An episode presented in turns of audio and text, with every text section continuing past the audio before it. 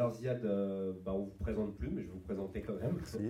Donc vous êtes professeur à l'Université américaine de Paris, responsable du programme d'études sur le Moyen-Orient, également membre du conseil scientifique de l'IREMO, et vous êtes, entre autres livres, le co-auteur de Dans la tête de Bachar el-Assad, qui est sorti en 2018 Oui, fin 2018. Voilà. Donc, euh, donc ce soir, on, est là pour discuter de la situation et de la crise euh, économique et sociale au Liban. Alors, je vais juste donner quelques petits chiffres qui ont euh, en partie été cités tout à l'heure, mais qui donnent quand même une idée un peu de, ce qu'est cette crise, de ce qu'est cette crise au Liban. C'est une livre qui a perdu 95% de sa valeur. Donc, je ne sais pas si vous imaginez ce que ça représente, mais c'est vraiment colossal. C'est un taux de chômage qui a été multiplié par 3 et qui est aujourd'hui supérieur à 30%. C'est une dette publique qui est environ à 100 milliards de dollars, ce qui représente plus de 200% du PIB et qui euh, ne cesse de croître. Et c'est, euh, selon le Conseil économique et social des Nations Unies, 80% de la population qui vit aujourd'hui sous le seuil de pauvreté. Donc ce sont euh, des chiffres assez alarmants. Euh, bah, on, a, en fait, a déjà une petite idée à partir des, vidéos qu'on a, qu'on a pu voir. Mais je, vais vous donner un exemple qui est un petit peu drôle, mais qui est assez tragique aussi, et qui est ma dernière arrivée à Beyrouth. C'était en fin septembre, euh, début octobre dernier. Donc j'arrive, euh, le premier truc que je remarque, c'est que c'est euh, la guerre totale des taxis à l'aéroport, ce qui n'était pas le cas avant. C'est-à-dire que là, on est vraiment comme au Caire, on n'a que des gens qui vous sautent dessus, qui vous disent taxi, taxi, taxi, taxi. Donc tout de suite, on sent que bon, on n'est pas dans une situation tout à fait normale. Et euh, bon, il s'avère que le mien est en retard. jusque-là, tout va bien, c'est à peu près normal. Sauf que ben, j'ai eu la mauvaise idée d'acheter du chocolat. Je suis sur mon parking, mon chocolat est en train de fondre, je suis en train de m'énerver. Il arrive après 20 minutes, il m'explique qu'en fait il est en retard parce qu'il a cherché de l'essence dans toute la ville et qu'il n'en a pas trouvé. Bon, ça je comprends, c'est pas grave, je suis pas de très bonne humeur, mais, tout va bien. Euh, là, je vois, et je remarque que sa voiture, elle est vraiment complètement défoncée. Je me dis, mais qu'est-ce qui se passe? Pourquoi Enfin, qu'est-ce qui s'est passé? Enfin, c'est censé être un taxi d'une compagnie. Il m'explique qu'en fait, la voiture a eu des accidents, mais que les derniers mois, c'était trop cher parce que toutes les pièces sont importées, parce qu'il ne pouvait pas. Ok, donc euh, du coup, je sens qu'on est parti pour quelque chose qui va être euh, un petit peu compliqué. Et sachant que le prix du taxi, comme ça, ça va donner un peu une idée de ce que c'est aussi les prix, c'est, et ça a augmenté depuis, c'était 300 000 livres. À l'époque, c'était 15 000 livres. Ça correspond à 10 dollars. En fait, les deux sommes correspondent à peu près à 10 dollars. Aujourd'hui, ce serait même 400 000 livres. Mais étant donné que les salaires ont très très très peu augmenté et n'ont pas du tout été indexés sur cette inflation complètement folle, ça fait qu'en fait, ce taxi depuis l'aéroport, bah, pas grand monde en fait, est en mesure de, de, se l'offrir euh, aujourd'hui. Quoi.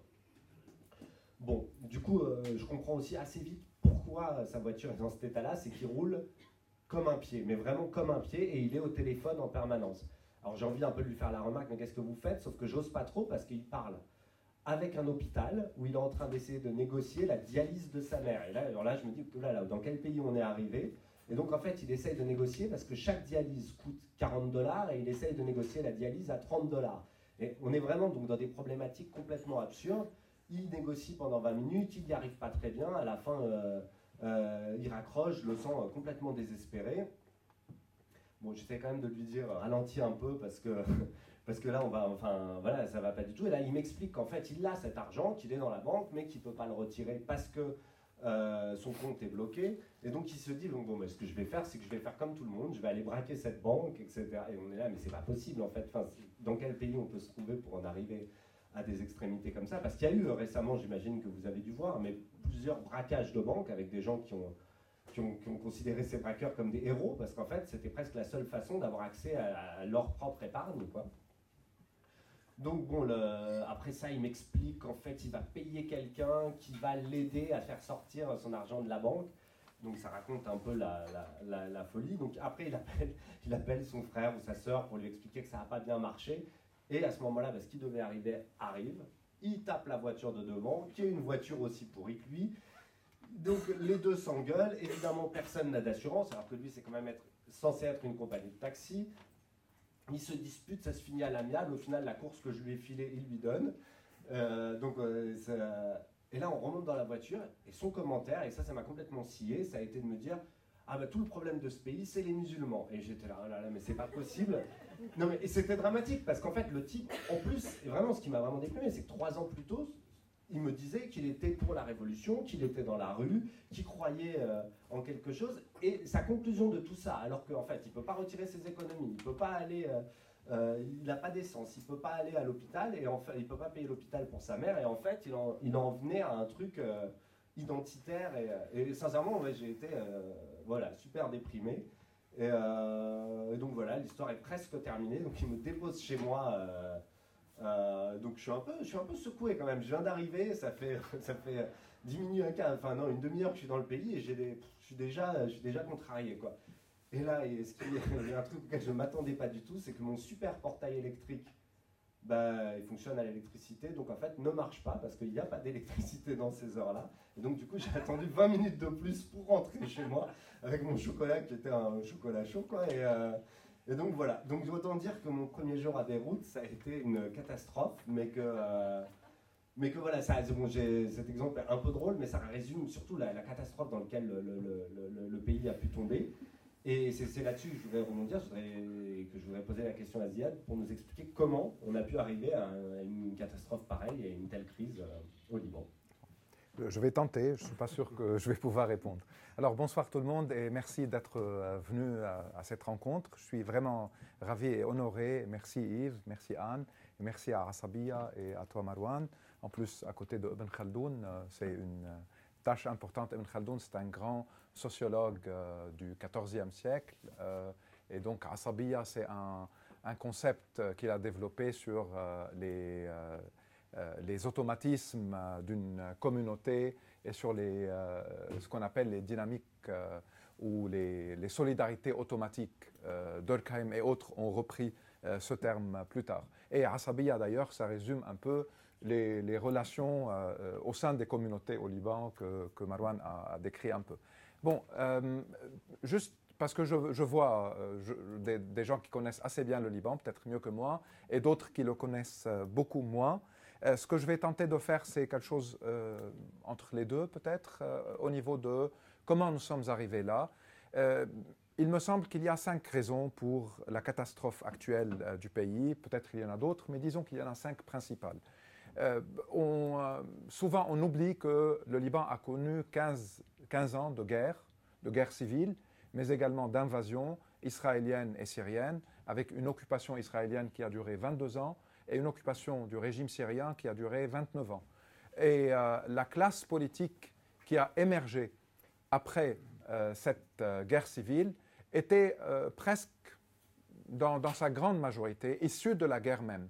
Ce sont les mêmes chefs guerriers qui ont recomposé le pouvoir au Liban, qui ont été au pouvoir, parfois élus, parfois à travers des compromis, et ils étaient sous l'hégémonie du régime syrien. Donc déjà, la guerre et sa culture et ses pratiques euh, mafieuses euh, et euh, certaines de, de ces automatismes, de ces compromis et de tout ce que les miliciens ont durant la guerre pratiqué va se retrouver dans l'après-guerre au sein du pouvoir même, donnant dans ce sens-là à la pratique politique et à la culture politique une allure mafieuse, milicienne, qui va durer, et elle dure jusqu'à maintenant. Il suffit de regarder les ténors de la classe politique pour voir qu'ils sont tous issus euh, de la guerre civile, à part quelques-uns qui sont issus des milieux d'affaires euh, et de l'économie, on va en parler. Donc il y a cette raison-là euh, qui nous a pas, ce n'est pas juste une page tournée ou c'est une question qui appartient à l'histoire, elle nous accompagne jusqu'à maintenant et les chefs des milices nous accompagnent également c'est euh, tout ce qui s'est passé durant les années 90, les politiques et les choix économiques et financiers qui ont été mis en place. Certains peut-être étaient euh, nécessaires pour la reconstruction euh, du pays, mais ça a mené à un endettement, un surendettement. et on a pensé que ce n'est pas grave, il va y avoir une paix régionale. C'était le moment, début des années 90, du processus de paix entre Arabes et Israéliens. C'était en même temps la fin de la guerre froide et donc de nouvelles euh, euh, données au niveau des relations internationales. Il y avait un accord saoudien, américain, syrien pour trouver au Liban une certaine stabilité politique. Et donc, le premier ministre du temps, Hariri, qui était un allié des Saoudiens, le père de Saad Hariri, que certains peut-être connaissent des, infos, il avait un, grand projet de reconstruction qui va coûter au niveau des dettes, au niveau du budget national et puis au niveau des services des dettes, c'est-à-dire des, intérêts qui vont être payés, qui va coûter énormément, avec en même temps des euh, forces au pouvoir issues de la guerre qui vont, euh, à chaque fois qu'il y a un projet, réclamer des commissions, euh, réclamer une part du gâteau, puisqu'on est dans un système qu'on appelle un système confessionnel, c'est-à-dire les représentants des communautés religieuses se retrouvent au sein du Parlement, au sein du gouvernement, il y a un accord historique qui s'est euh, constitutionnalisé, comme quoi le président de la République doit être toujours chrétien maronite, le Premier ministre musulman sunnite, le chef du Parlement musulman chiite, et puis on a une parité, 50% pour les musulmans et 50% pour les chrétiens, dans le Parlement et au sein du gouvernement, mais également au sein de l'administration publique, ça c'est la pratique, ce n'est pas dans la Constitution. Et donc, pour chaque après sous-communautés, donc pour les maronites, les orthodoxes, les catholiques, les arméniens orthodoxes, les arméniens catholiques, les protestants, les minorités chrétiennes d'un côté, du côté musulman, les chiites, les sunnites, les druzes et la petite communauté euh, alawite du nord Liban, ils ont tous également des pourcentages ou des quotas dans la représentation institutionnelle. Et puis, à la tête de chaque formation communautaire politique, il y a quelqu'un qui va essayer d'imposer les siens dans l'administration. Et donc le clientélisme et le népotisme au Liban va croître avec la reconstruction et les commissions et la corruption va devenir euh, euh, un, cancer qui va en fait euh, dévorer les institutions de l'intérieur. Donc les années 90 étaient à ce niveau-là importantes, même si, il faut le reconnaître également, il y a eu une reconstruction, il y a eu un retour d'une certaine stabilité économique, mais le coût était très très très cher. Et on va sentir ce coût-là quand finalement, à partir euh, de, 2004-2005, notamment à partir de la deuxième guerre en Irak, 2003, l'invasion américaine de l'Irak, les relations dans la région vont commencer à changer et l'affrontement entre l'Arabie saoudite et l'Iran va commencer et il aura des répercussions au Liban qui vont créer des crispations. Il va y avoir également, après la libération du Liban Sud, des questions internes qui vont diviser les Libanais. Euh, qu'allons-nous faire des armes de Hezbollah Maintenant que les Israéliens sont partis, il est temps que le régime syrien part aussi. Et tout cela va mener à un clash au sein du pays entre deux grands blocs, l'un qui a été considéré pro-régime syrien et l'autre anti-régime syrien. Et Hariri a été assassiné à ce moment-là. À partir de là, la question de l'économie va commencer à se poser et les gouvernements successifs vont trouver quelques solutions qui vont être catastrophiques finalement. C'est-à-dire, on ne peut plus trouver parfois des euh, créditeurs de l'extérieur du pays. On s'endette au niveau des banques privées, des banques euh, nationales, des banques locales. On prend des banques de l'argent pour financer les dépenses de l'État et on promet aux banquiers des intérêts très élevés qui, avec le temps et avec le peu de revenus que l'État arrive à générer, avec la fraude fiscale, avec la corruption et avec le peu d'investissement qui arrive au Liban, puisque toute la région rentre dans des phases de tension, tout cela va faire que l'État doit dépenser, il n'a pas de revenus, les banques sont promis qu'elles vont continuer à obtenir des, taux d'intérêt très élevés et continuent à financer les dépenses de l'État, et ils les financent avec l'argent des personnes qui ont mis leurs épargnes euh, chez eux. Et donc, il y a une grande partie de l'argent des gens qui a été déjà dépensé en alimentant parfois des réseaux de corruption, mais parfois en, juste euh, permettant à l'État de continuer de, dépenser de l'argent. Et à partir de 2011, vous connaissez euh, la révolution en Syrie, les révolutions arabes en général. Dans le cas syrien, ça se transforme en une guerre. Avec cette guerre, il va y avoir des vagues de réfugiés qui arrivent au Liban. Puis il y a le Hezbollah libanais qui va aller se battre en Syrie pour soutenir le régime Assad. Et il y a les répercussions de tout cela, avec aussi de moins en moins d'investisseurs, de moins en moins d'argent qui rentre. Et le système continue à fonctionner de la même manière. On s'endette, on dépense, on promet des taux d'intérêt et on n'a pas euh, les moyens plus tard ni de payer, continuer à payer comme avant, ni de rendre l'argent aux banques. Et puis, et je, termine là. un petit exemple là-dessus, mais Exactement.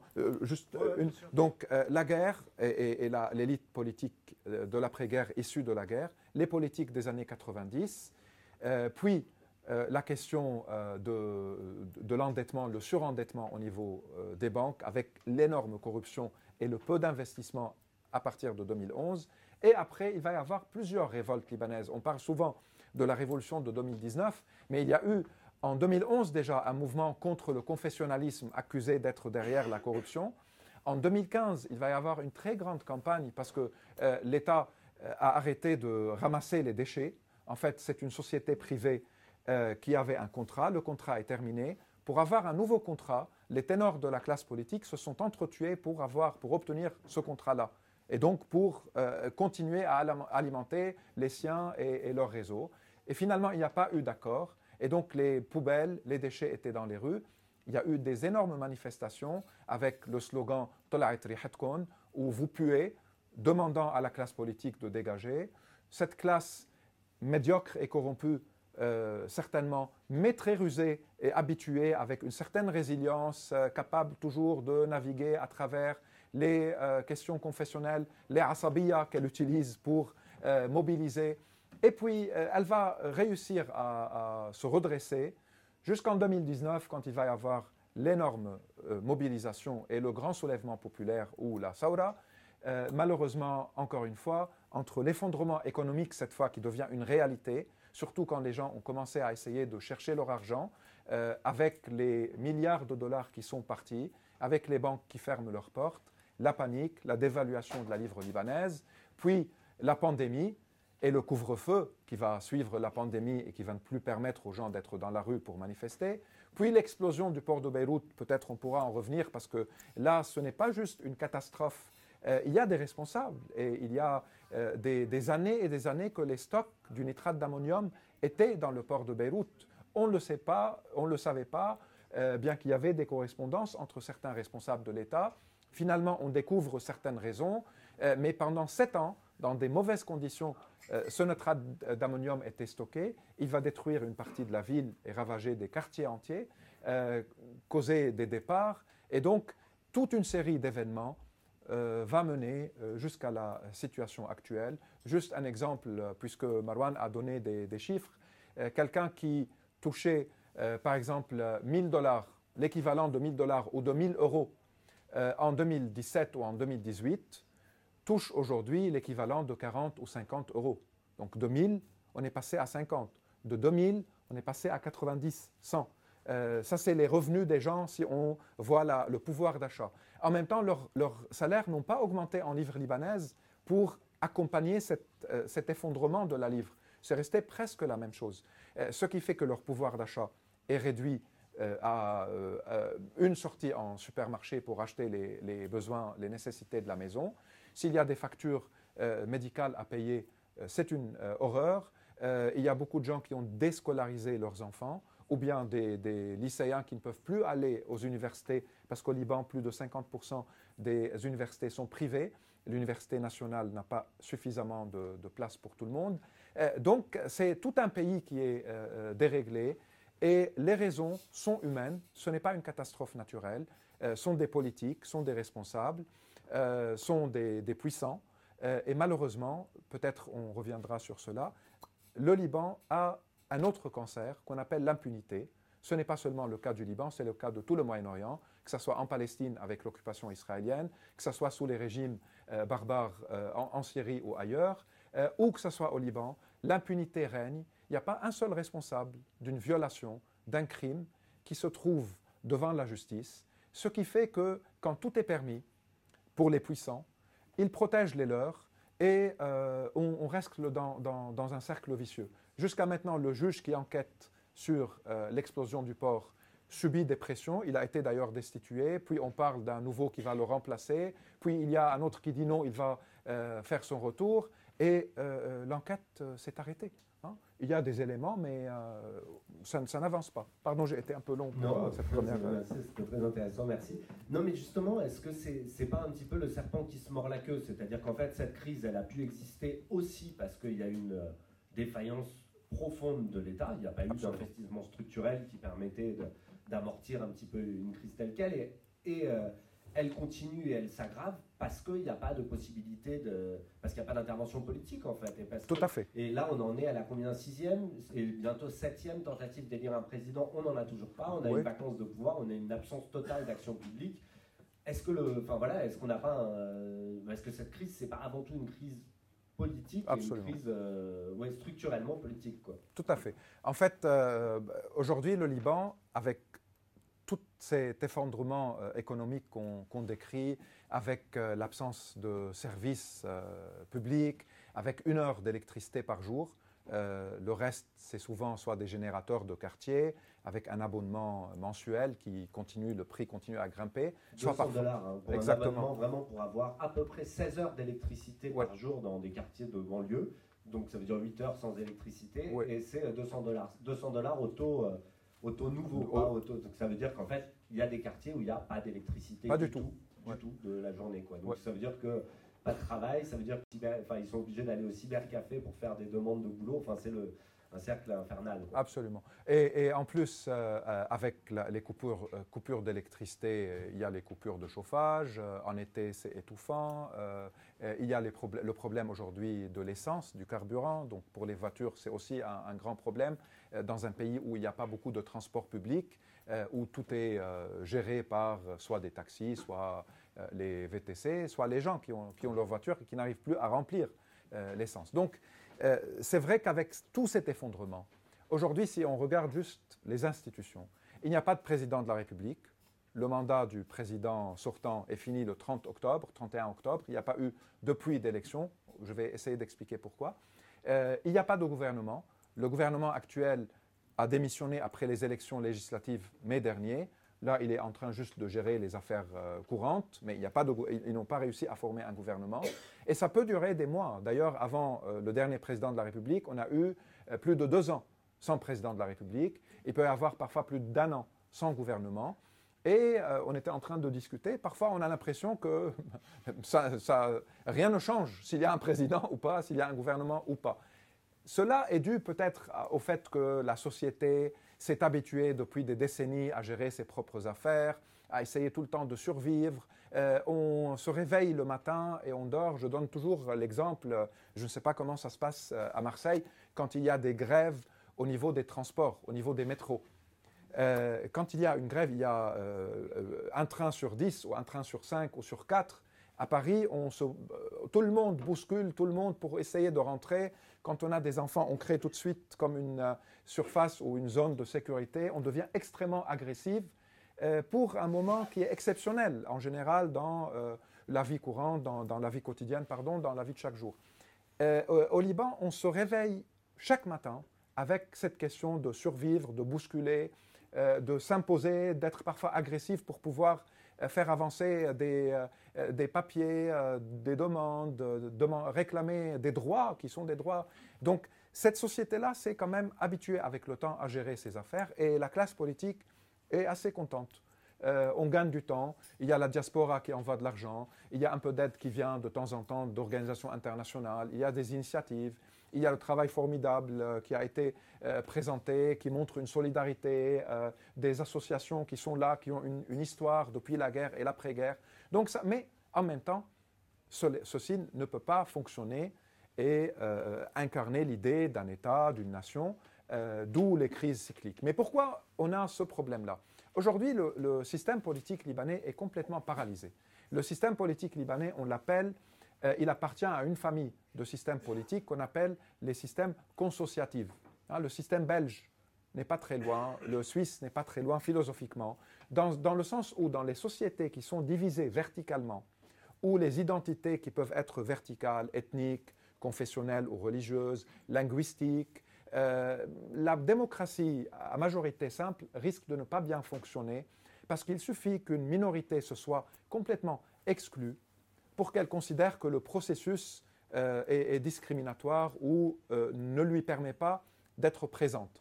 Donc on passe à un système consensuel ou consociatif, c'est-à-dire ça ne fonctionne pas par majorité absolue, par 50% plus 1.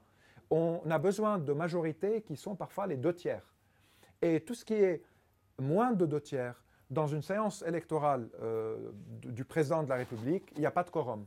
Et les gens qui ne veulent pas élire un certain président se retirent de la séance. Donc il n'y a plus de quorum. On passe à quelque chose qui ressemble à une vétocratie. Chaque groupe qui n'est pas d'accord, s'il a un tiers plus un, il peut bloquer le, le, Parlement comme le gouvernement. Il n'y a pas de quorum, donc on ne peut pas élire un président. L'élection présidentielle se passe au Parlement. Ce n'est pas euh, les, citoyens et les citoyennes qui, euh, qui votent. Donc on paralyse jusqu'à ce qu'on trouve un accord sur un candidat. Et tant qu'il n'y a pas cet accord-là, celui qui peut gagner avec une majorité ne pourra pas gagner parce qu'on se retire de la séance, il n'y a pas de quorum. Même chose au niveau du gouvernement. Donc c'est un système qui est capable de s'auto-paralyser. Et les ténors de la classe politique connaissent très bien les, rapports de force. Ils sont là depuis plus de 40 ans, entre la guerre et l'après-guerre.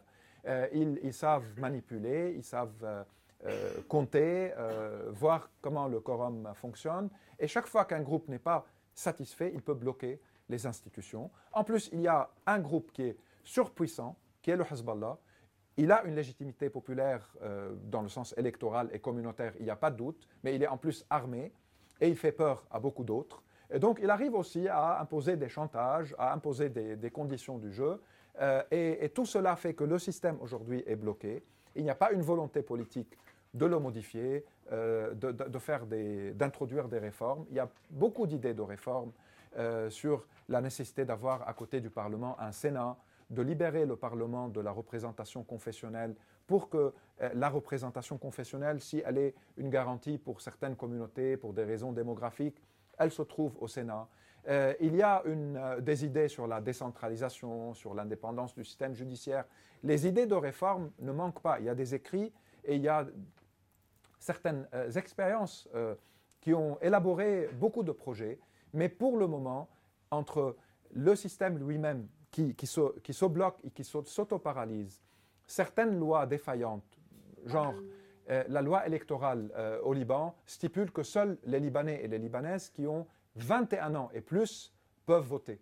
Donc tous ceux qui sont et toutes celles qui sont entre 18 et 21 ans, qui font en principe le service militaire, qui ont le droit de conduire, qui ont le droit de consommer de l'alcool, euh, qui sont jugés comme majeurs, ne peuvent pas voter.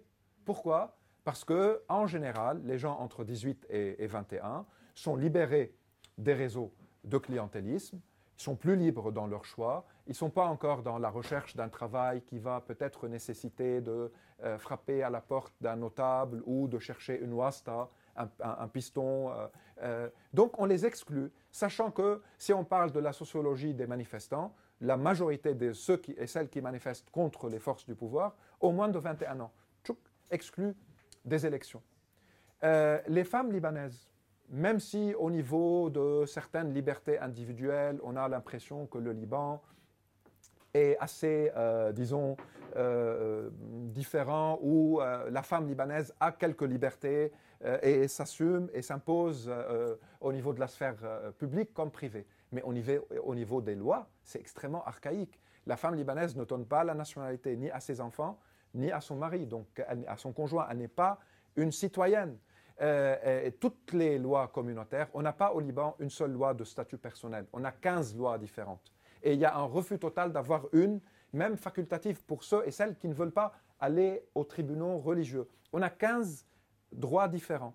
Et dans les 15, il y a une discrimination faite aux femmes, que ce soit au niveau du divorce, de la garde des enfants et de l'héritage, chez les chrétiens comme chez, les musulmans. Il n'y a pas un seul âge minimum de mariage, ce n'est pas 18 ans.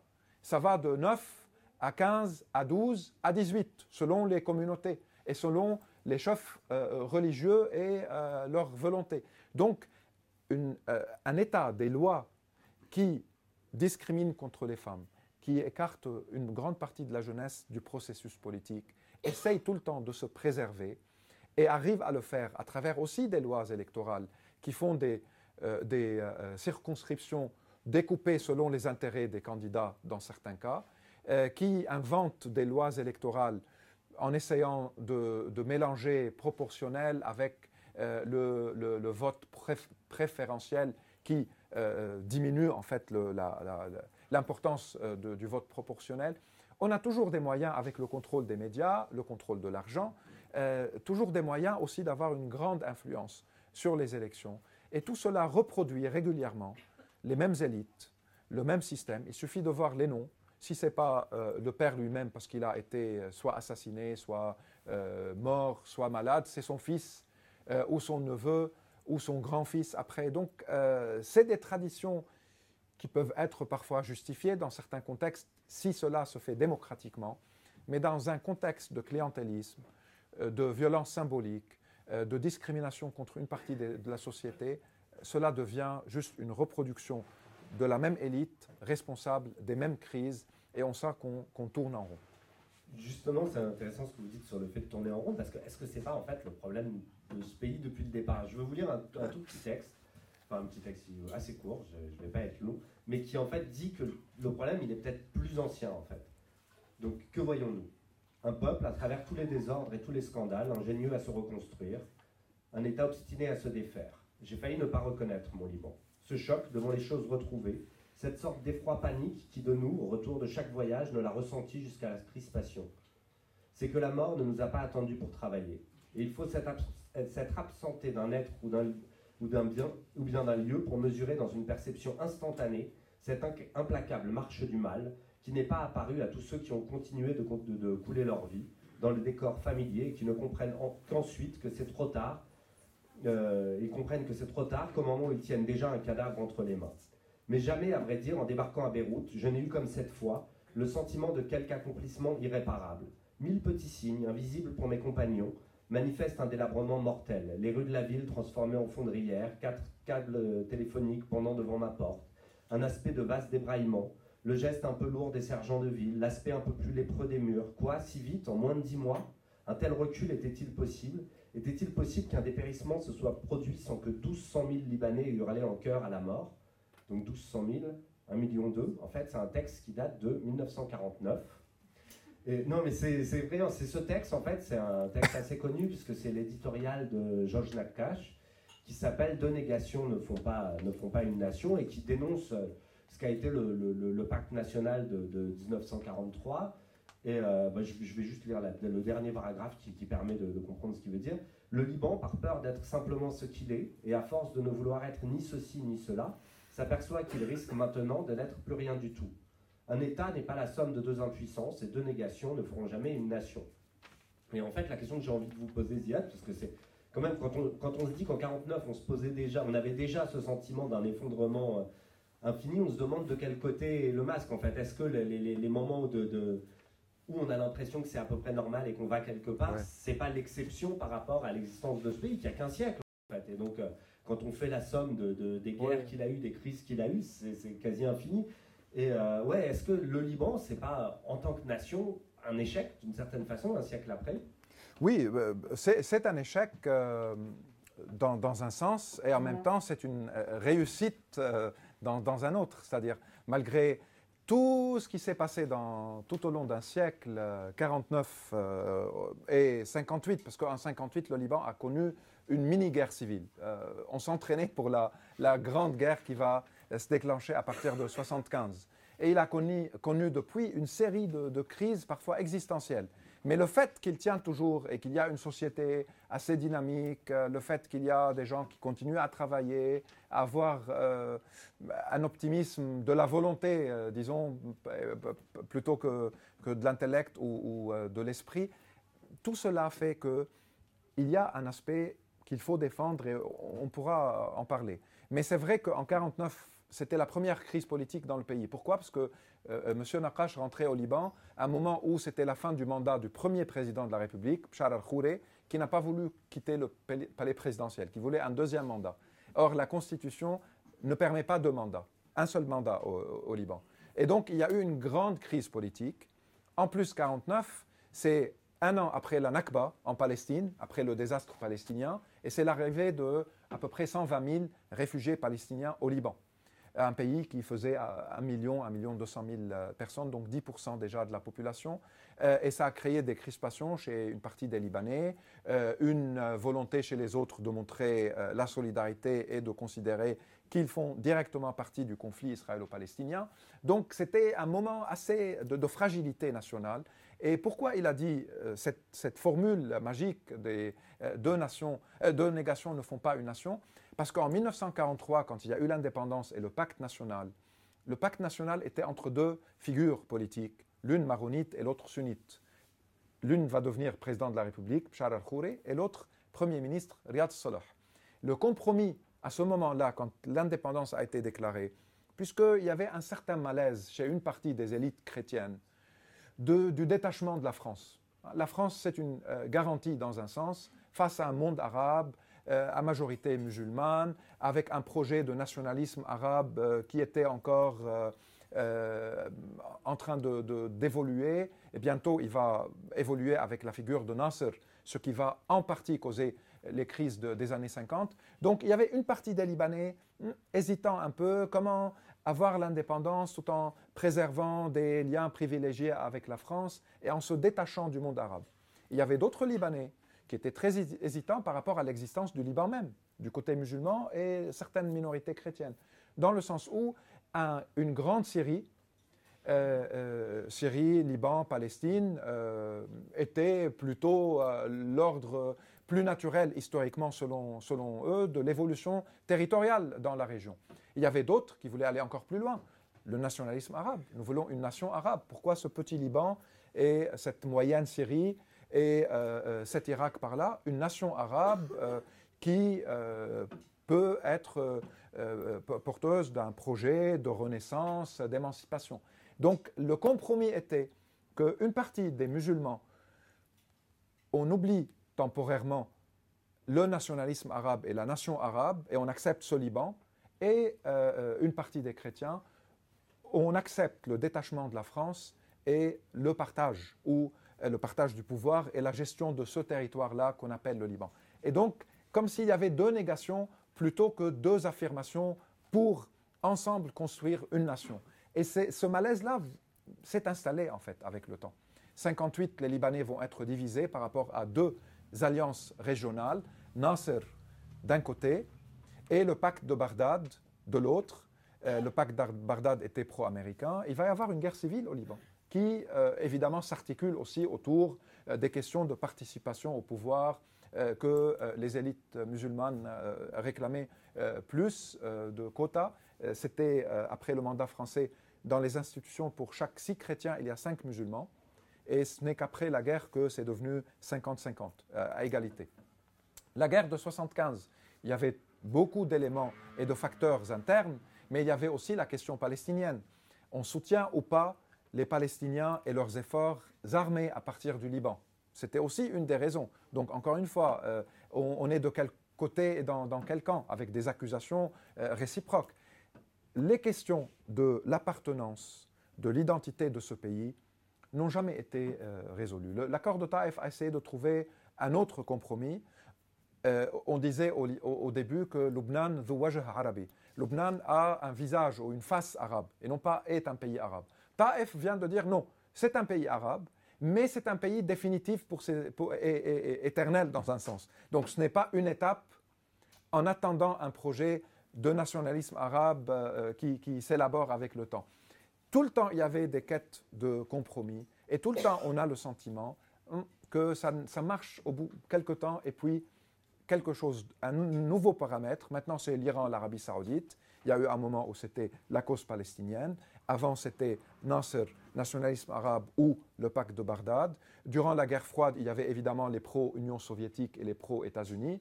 Euh, et toujours, cela trouve au niveau des vulnérabilités du système politique et des questions confessionnelles, euh, des possibilités pour euh, créer une explosion. Et, malheureusement, ça risque de continuer.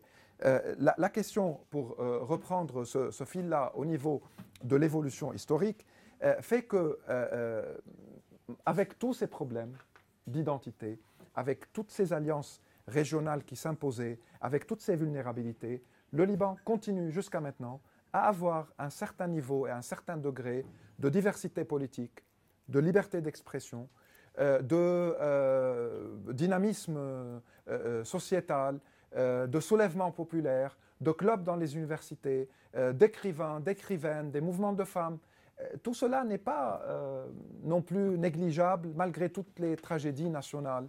Et donc, il y a un mérite aussi à cette société qui, qui essaye de survivre et qui a subi la guerre civile, l'occupation israélienne, l'occupation syrienne, les interventions d'une bonne partie des pays de la planète, la pauvreté, l'effondrement économique, récemment la pandémie. Une génération a vu tout ça, une seule.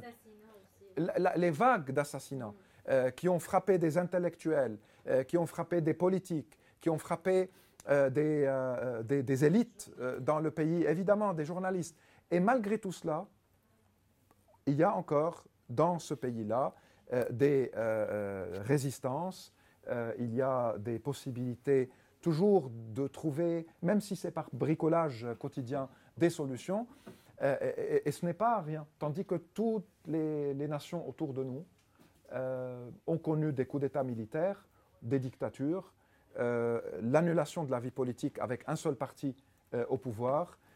et je pense que ça mérite aussi, autre que la condamnation de, cette expérience historique. Ce n'est pas une condamnation, mais non, je sais, en fait, c'était le fait que, au fond, ça, ça existait aussi. Enfin, il n'y a pas eu de coup d'État parce qu'il n'y a pas eu d'État. Enfin, les, au fond, les, les seuls ah, moments où il y a eu un État un peu solide, il y a eu une tentative de coup d'État en 61. dès, qu'il y a eu. Ouais, mais elle était comique comparée au, coup d'État dans la région. Ce que je veux dire, c'est que dès qu'on a commencé à essayer d'avoir un État, ça, ça, on a eu. Les... Non, mais, euh, mais paradoxalement, est-ce qu'en fait, justement, cette énergie-là, moi, c'est bizarre, mais c'est ce qui constitue une sorte d'identité de tout le monde de Liban. C'est une sorte justement d'énergie du désespoir qui permet à chaque fois de réinventer les choses. Mais est-ce voilà, qu'est-ce qu'on peut construire là-dessus? En fait, là, pour arriver plus, pour revenir à la question de, de, la crise aujourd'hui, enfin, je ne sais pas quelle perspective vous envisagez. Est-ce que vous, est que vous avez l'impression que 2019, c'est annonciateur d'une révolution à venir? Parce que ce qui était intéressant en 2019, c'est qu'en fait, on avait l'impression, en y étant, que pour la première fois, c'était par la rue, en tout cas euh, au début ça a créé ça, qu'il euh, y avait justement un désir d'être ensemble, un désir de faire nation, d'être quelque chose qui était le Liban. Après, assez mm. vite, on s'est rendu compte qu'on a refait les mêmes, euh, les mêmes choses, même au sein de, du mouvement lui-même. C'est-à-dire qu'on a commencé à séparer les camps des uns, les camps des autres. Il y a eu. Euh, bah, même moi, par exemple, je me rappelle en tant que journaliste, être allé à Jalel Dib, où les gens me disaient. Moi, à Jalel Dib, c'était donc du coup le, le, le camp de, souvent des, des, des, forces libanaises essentiellement, mais c'était un camp exclusivement chrétien. Et donc, en allant voir les gens, il y a des gens qui disaient oui, moi j'ai envie de passer à autre chose, j'ai envie de sortir de ça. Mais le problème, c'est que si je vais sur la euh, euh, place des martyrs, je vais entendre des gens qui vont insulter mes martyrs et ça va être trop dur à supporter. et, mais même, même nous, entre guillemets, euh, la jeunesse libérale, qu'est-ce qu'on a fait? On a fait le ring. C'est-à-dire, le ring, et c'est rigolo parce que le ring, il est né deux jours après qu'il y ait eu toutes les polémiques autour de l'alcool ou pas sur la place. Non, mais c'est vrai, et en fait le ring c'était le camp où tout le monde buvait, le camp où on dansait, où on faisait de la musique. Et on a recréé ces logiques et on a recréé aussi des logiques d'exclusion parce que le ring c'était à deux pas de Khami où ils étaient là mais en fait ils boivent, ils font la fête chez nous, qu'est-ce que c'est ce Liban Et en fait c'est un peu, il y a eu un truc de cercle vicieux. Bref, tout ça pour mm. vous dire, est-ce que justement cette énergie qui est née en 2019, vous pensez que c'est annonciateur de, de, mouvements à venir? Est-ce que c'est par en bas seulement qu'on pourra trouver des solutions ou vous pensez qu'il faut des solutions institutionnelles? Enfin voilà. Euh, ah non, non, j'ai, j'ai le micro là. Euh, non, euh, moi par exemple, tout ce que vous avez dit, moi je trouve pas ça c'est euh, des défauts. c'est-à-dire qu'il y a des gens qui n'apprécient pas les positions politiques des autres. c'est très normal, ça montre une vie politique saine. je ne suis pas obligé d'apprécier l'autre camp politique et son histoire que je ne considère pas la mienne. j'ai aussi mon histoire durant la guerre et après la guerre. Et on n'est pas obligé d'être, euh, de, se ressembler. Au contraire, euh, ça, c'est un bon exemple de diversité. La même chose pour la consommation de l'alcool ou pas. Euh, notamment entre Ring et Khanda Al-Rami, pour moi, c'est, un, excellent laboratoire de diversité et de différence. la question des, tendances aussi et des affinités différentes au sein de la Révolution. Il y avait au sein de la Révolution des gens radicaux, qui viennent d'un background de gauche, euh, qui veulent euh, abolir tout le système confessionnel, qui veulent une laïcité. Il y avait des mouvements anarchistes, il y avait des féministes, euh, comme il y avait des gens d'une certaine classe moyenne ou d'une bourgeoisie qui veulent bien que le système reste tel qu'il est, mais avec des réformes. Puis il y avait des anciens de partis politiques traditionnels qui sont au pouvoir et qui sont dans la rue parce qu'ils considèrent soit que Hezbollah, c'est le pire ennemi et il est le responsable de tout ce qui se passe, soit parce que ce sont les banques euh, qui sont responsables de toute la catastrophe. Et quand on dit banque, donc on dit famille Hariri, etc. Moi, je trouve que c'est très normal et ce n'est pas du tout un signe de faiblesse ou de, problème.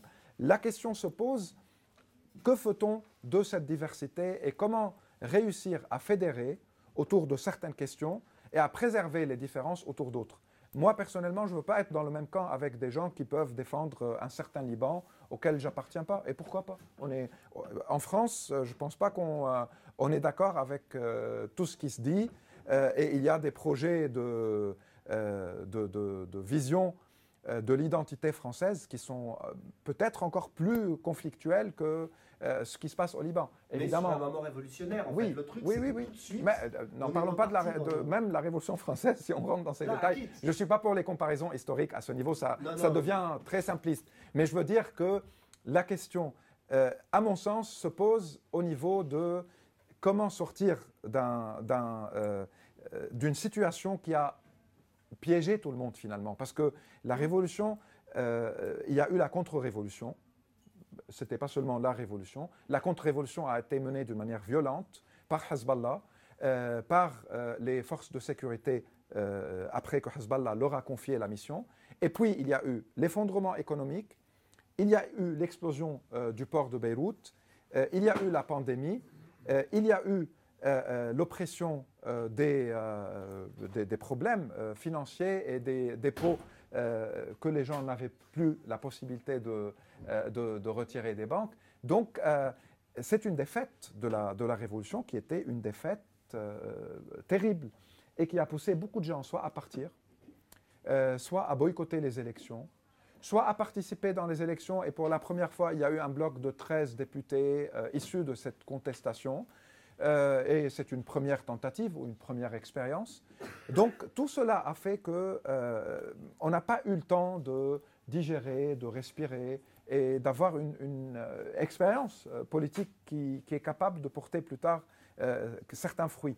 Mais pour revenir à, la, question de la réforme, moi je pense qu'il n'y a aucun moyen que ce système puisse gérer les crises et les digérer. ce système lui-même produit des crises. Euh, ce système lui-même, qui a été aussi conçu dans les années 26, euh, en fait, euh, la, constitution libanaise a été rédigée en 1926. Et le pacte national en 1943, Taif en 1989 a ajouté des modifications, mais depuis 1926, plein de choses ont évolué dans le pays. L'idée du, confessionnalisme ou du consociativisme était née quand le Liban avait des notables, euh, soit euh, dans les régions des féodaux, soit des marchands et des commerçants ou des avocats dans les villes, et il y avait dans toutes les alliances politiques des représentants de toutes les communautés.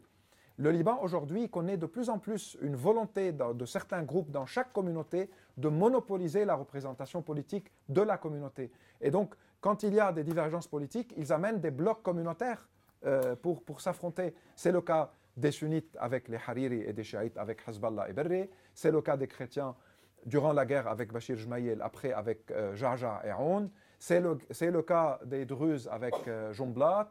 C'est le cas de presque tout le monde et tout le monde s'imite dans ce processus euh, de, tentative d'hégémonie au sein de la communauté.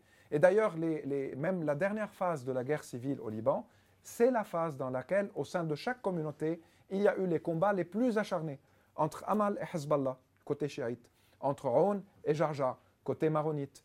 Euh, donc euh, ça montre aussi une volonté chez chacun de, de, vouloir annuler les autres ou les, les, écarter pour euh, dominer. Et avec ce genre d'hégémonie communautaire, le système ne peut pas fonctionner. Parce que là, la question du tiers plus un, la vétocratie, s'impose toujours. Et on peut se retirer, il n'y aura plus de chiites si Hezbollah et Amal se retirent.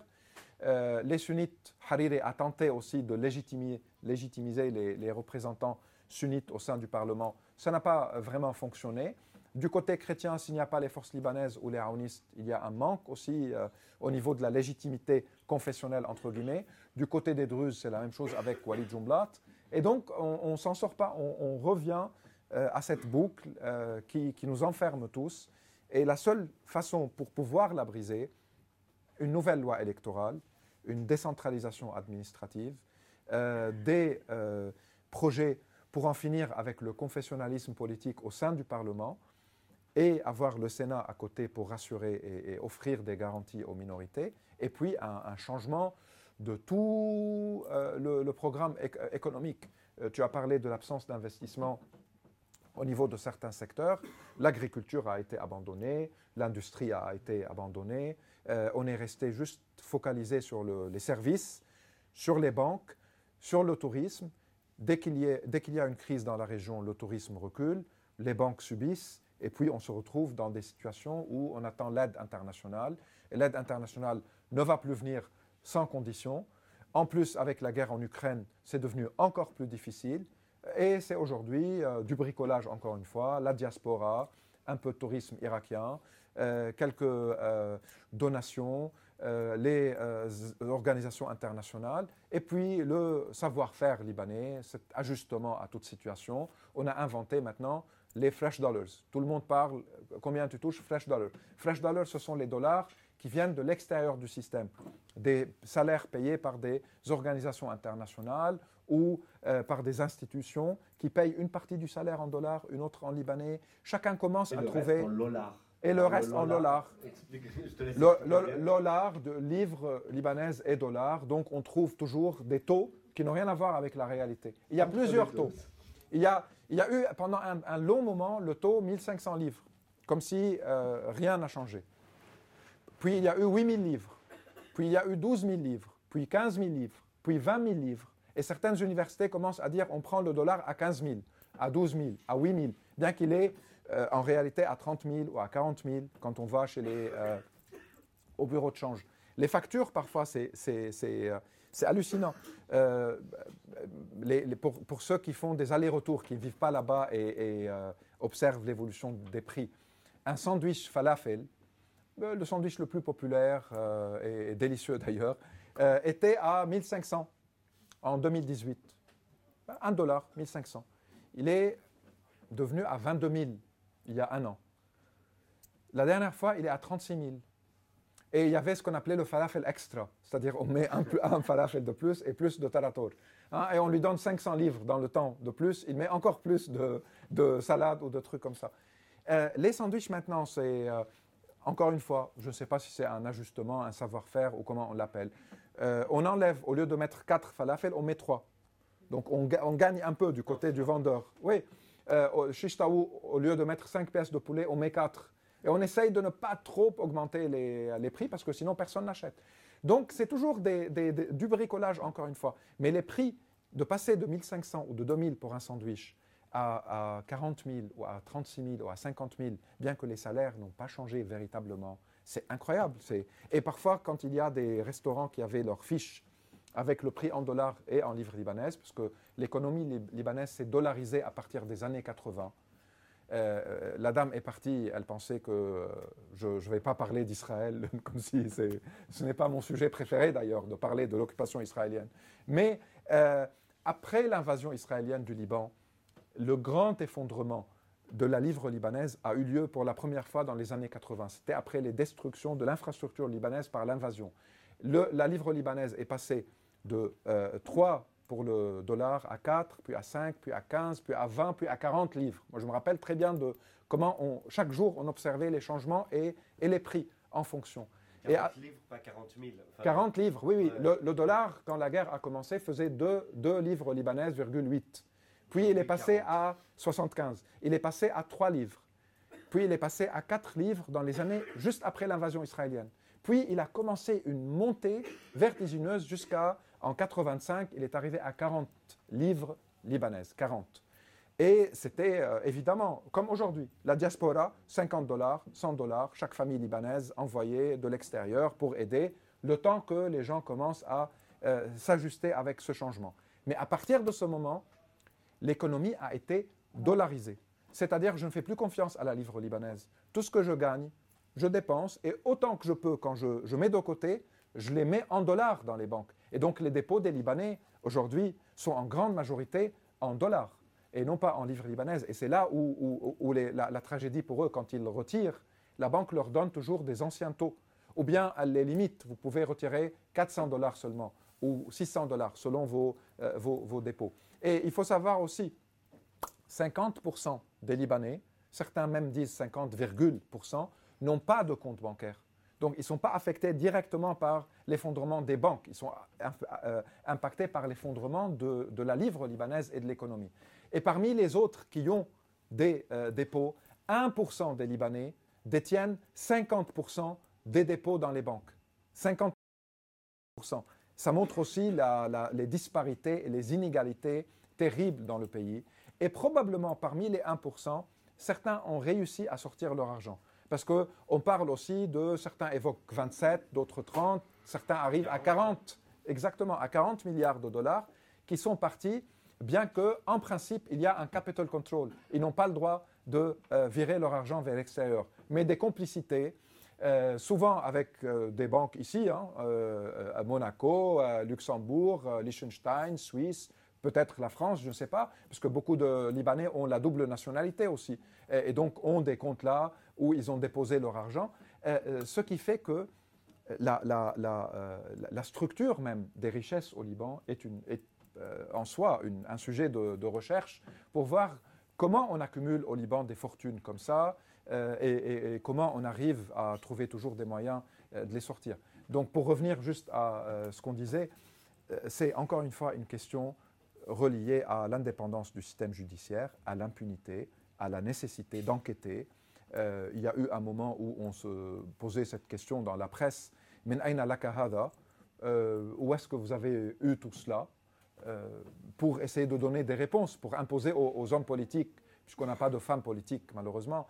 Euh, avant de devenir député ou ministre, on veut voir votre, votre compte bancaire pour le comparer à ce qui va se passer six mois plus tard ou un an plus tard, ou euh, ça dépend du ministère.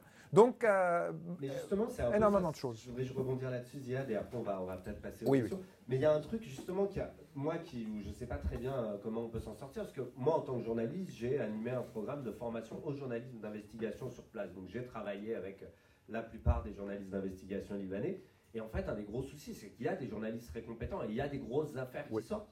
Le problème, c'est quand il n'y a pas de justice derrière. Exactement. Il faut, enfin, à quoi ça sert? C'est-à-dire qu'il y a des gens complètement. Il y a des, en fait, ça entretient la foi de peut-être un jour il se passera quelque chose. Il y a quelqu'un qui s'appelle Riyad ici, qui est complètement fou, qui continue, qui a peur de rien, qui continue à faire des enquêtes, à révéler euh, histoire après histoire. Il y a un site comme. Euh, comme Darage, mais euh, qui le fait aussi de façon très bien. Mégaphone, c'est moins enquête, mais ils font un boulot de, de, de, qualité.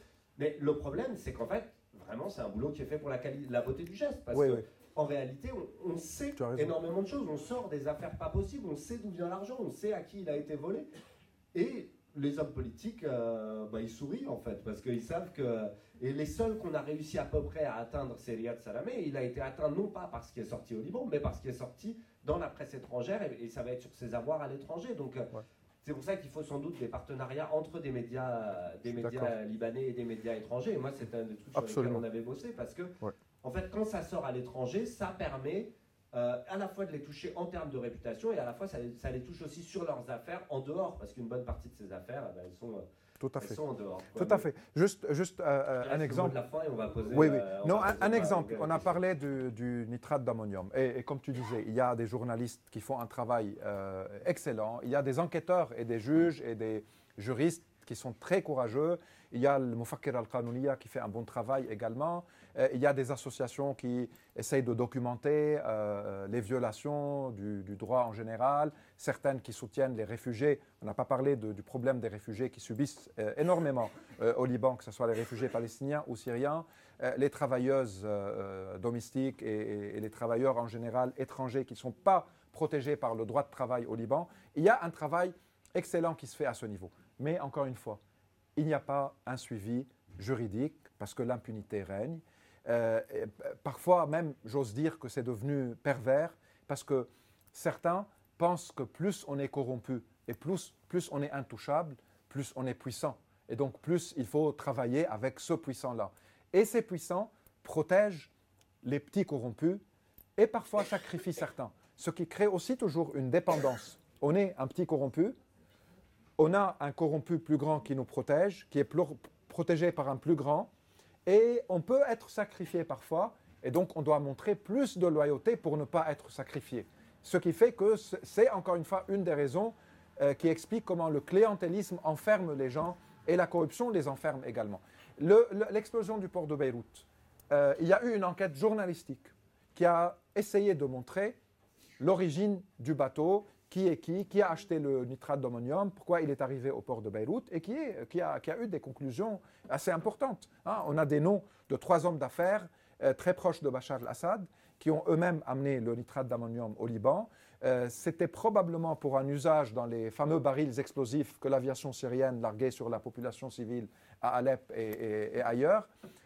Le stock s'est retrouvé au Liban. Il y a eu des pressions pour que euh, la départ de ce qui restait, parce que certains disent heureusement qu'il y a eu un grand. Non, ce n'est pas le mot correct parce que malheureusement pour les Syriens, mais si tout le stock est resté à Beyrouth et il a explosé, la catastrophe aurait pu être beaucoup plus grande. Une bonne partie était déjà partie en Syrie, le reste est resté au Liban, dans des conditions scandaleuses, dans un hangar. Euh, certains disent qu'il y avait des feux d'artifice à côté, d'autres disent non, c'était. Ouais, oui. D'autres disent qu'il y a même eu quelqu'un qui réparait la porte avec euh, le soudeur. donc, on était dans des rumeurs, mais petit à petit, ces rumeurs commencent à se confirmer. Pendant sept ans, il y a eu des correspondances entre des responsables dans le port, de la douane, qui disaient Mais c'est pas possible, il y a là une bombe nucléaire, il faut faire quelque chose. Elle partait chez le président, chez le Premier ministre, le ministre des euh, Transports et des euh, Travaux publics, rien. Pendant sept ans, jusqu'à ce que ça a explosé. Pourquoi euh, ça a été amené au Liban? On dit parce que, vu les sanctions, ils ne pouvaient pas l'amener à l'attaquer directement chez, chez Assad, donc ça passait par le Liban avec les complicités libanaises connues. Bon, qui les a transportés en Syrie? Pourquoi c'est resté comme ça? Qui a donné l'ordre de souder? Qui a mis les feux d'artifice à côté? Pourquoi ce n'était pas bien couvert? Certains disent qu'il y a des gens même qui pensaient que c'était pour, euh, euh, pour des, fertiliseurs ou des, pour des euh, raisons agricoles. Donc on pouvait aller se servir, si possible, de quelques sacs.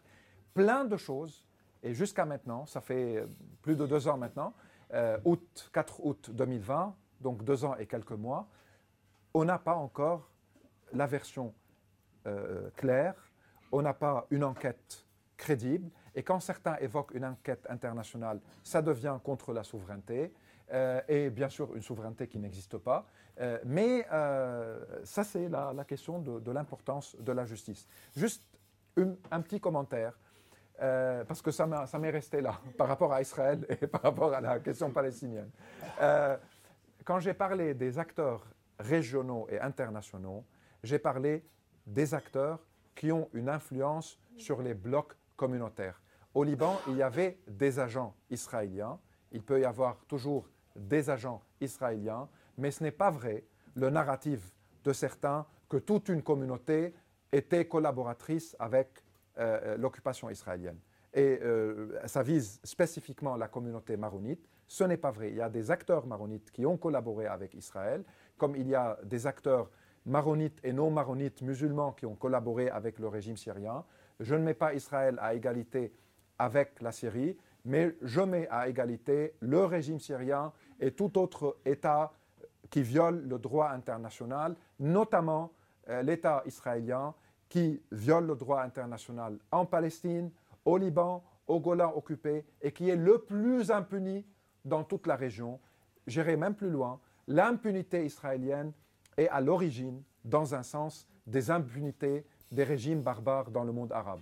C'est cette impunité-là qui a encouragé les coups d'État militaires et l'arrivée au pouvoir des profils Assad et Saddam et autres, ce sont les 53 vétos américains qui ont protégé l'impunité euh, israélienne, qui ont encouragé la Russie à utiliser 13 fois euh, ces pour encourager et protéger l'impunité assadienne. Donc, euh, c'est une question, encore une fois, un cercle vicieux et briser l'impunité est nécessaire. Mais Israël n'est pas un acteur qui a une influence majeure sur les processus politiques au Liban. Ce n'est pas vrai. Il peut bombarder, il peut occuper, il peut envahir, mais il n'est pas décideur de ce qui se passe au Liban. Ceux qui décident, était le régime syrien, l'Arabie saoudite, l'Iran, les États-Unis et parfois la France.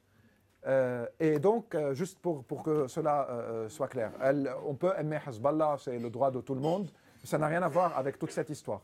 Mais moi, je veux juste ajouter par rapport à ça. Toujours, on, on voit au Liban qu'on accuse toujours l'Israël, l'Israël, l'Israël. On ne dit pas que l'Israël est un, sont des anges, quoi. Je sais qu'ils ont envahi le pays et tout, mais à un moment, il faut dire aux Libanais, arrêtez juste d'accuser et voyez qu'est-ce qu'il y a à l'intérieur. C'est pas toujours regarder à l'extérieur qu'est-ce qu'il y a. Parce qu'à l'intérieur, qui a voté? On avait eu la chance maintenant, les élections dernières, en 2022, les élections législatives. Est-ce que les Américains et les, les Israéliens, c'était eux qui sont venus et qui ont eu le droit de vote, de voter pour l'élite politique? Non, c'est les Libanais. C'est les Libanais qui, c'est eux qui ont décidé d'aller et de voter pour euh, cette, de, de, de, faire revenir au pouvoir cette élite politique qui a qui ça fait depuis 30 ans qui euh, qui, qui euh, comment dire qui nous a amenés là quoi. C'est tout à fait juste, mais en même temps, on ne peut pas nier le fait qu'encore aujourd'hui, les Israéliens, ils ont aussi un, un agenda sur la scène libanaise. C'est-à-dire, ils ont, des ennemis particuliers. Et, enfin, il y a oui, évidemment. des jeux, des, Des, des, jeux, des amis, des ennemis, des amis, les amis de mes amis. enfin, et on est quand même dans un truc où tout le temps. Mais alors, ce qui est pervers, hein, mais, mais c'est en enfin, ouais, voilà, on a aussi cette réalité. Dit au début, ils sont pas des anges. On sait que c'est au-delà. Là, c'est pas cette question d'ange, c'est pas des, un vocabulaire politique. Des crimes horribles, mais euh, moi je me suis dit, euh, il faut pas toujours juste non, non, il faut regarder nos responsabilités, évidemment. Et, euh, ne, ne, ne, voyez pas le problème de l'inter en, en, interne, quoi. Non, non, mais c'est. Euh, ouais, ouais. Ouais. Bonsoir. Bonsoir. Non, c'était juste un peu pour une, euh, mettre en perspective les chiffres.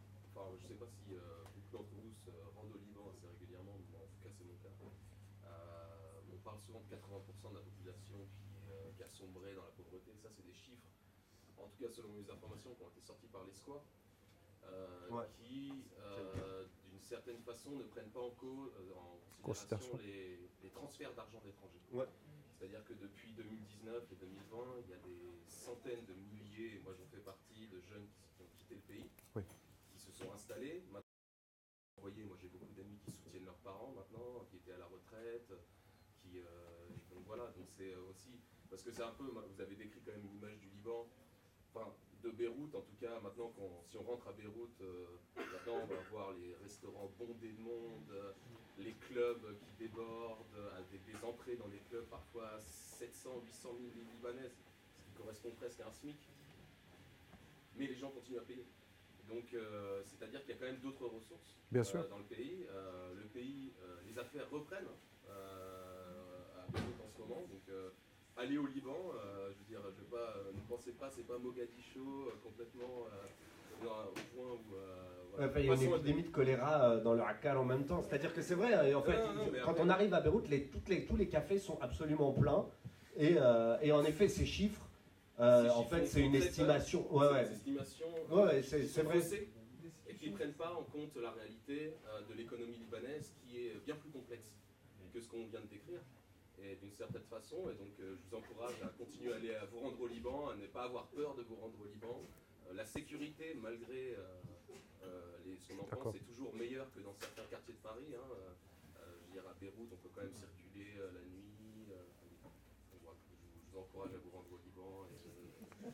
Oui, oui, moi, moi, je suis en partie d'accord avec vous et on, on, on, on, se parlait, on disait avant que euh, à, mon, sens, ma dernière visite il y a trois semaines, la situation est meilleure qu'il y a quelques mois euh, parce que euh, cet ajustement aussi, je prends la rue Hamra par exemple, avec plein de restaurants maintenant destinés aux Irakiens, ils se sont réajustés, réaménagés pour une nouvelle clientèle afin de pouvoir survivre et continuer. il y a les fresh dollars, il y a les salaires qui moitié-moitié, il y a beaucoup de dons de la diaspora et du soutien aux familles. Euh, donc euh, les choses euh, commencent à bouger. Ça ne veut pas dire que c'est une solution de la crise économique qui n'a pas de solution. Mathématiquement, les pertes du Liban et les pertes au, niveau des sommes colossales. maintenant, l'État et les banques reconnaissent autour de 80 milliards de dollars perdus. Euh, et, ça, ni la diaspora, ni les 5000 par là, ni les restaurants pleins, rien ne va pouvoir rétablir cette somme, parce que ça, c'est des sommes de, gens qui vont aller aux banques et qui n'ont pas leur argent. donc là, ça, c'est à notre niveau. Mais c'est vrai aussi mais, mais, toujours les statistiques, moi je reste un peu prudent, que ce soit par rapport aux 80% ou par rapport à tous les restaurants et les cafés pleins. Parce que si on compte le nombre de chaises dans tous les restaurants et les clubs et les cafés du Liban, ça peut, ça peut correspondre aussi à 10% euh, de la population libanaise qui n'est pas affectée par la crise. Hein, donc euh, euh, il faut toujours, même à ce niveau-là, garder les, les, les prudences.